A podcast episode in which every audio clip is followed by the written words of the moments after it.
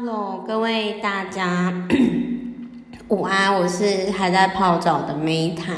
那么这一本书呢，二战以来疗愈日本的国民读本哦，就是一样，我有认同的地方。可是这一本书我就是一样，一到五就给他三分介于中间。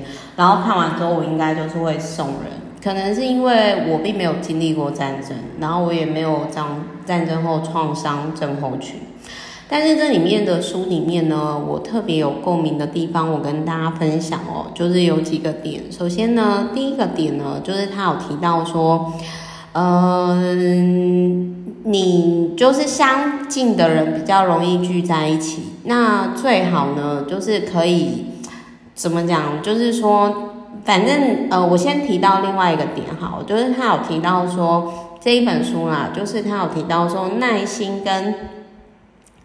良好的习惯很重要，然后自我约束是进步的前前奏。那事实上呢，在我前几天讲的那个超越大脑，就是喜悦的悦哦，也有提到说，如果一个人过度放飞自我，他很有可能是大脑的某一个部位，呃，有点算是内分泌失调。那但是你如果说过度的自我控制啊，强迫症那一种也是不健康。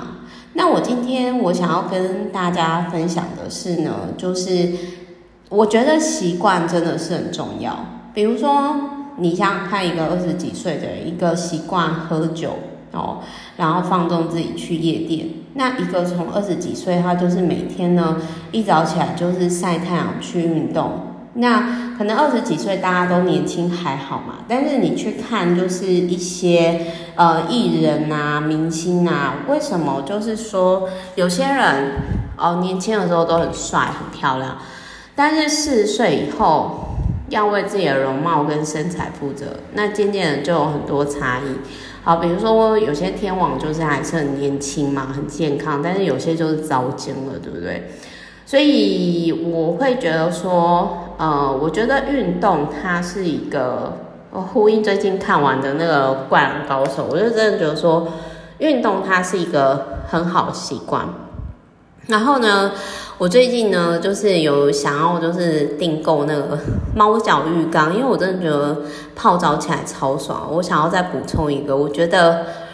呃，如果你没有动静，天气太冷，没有什么是泡澡无法解决的。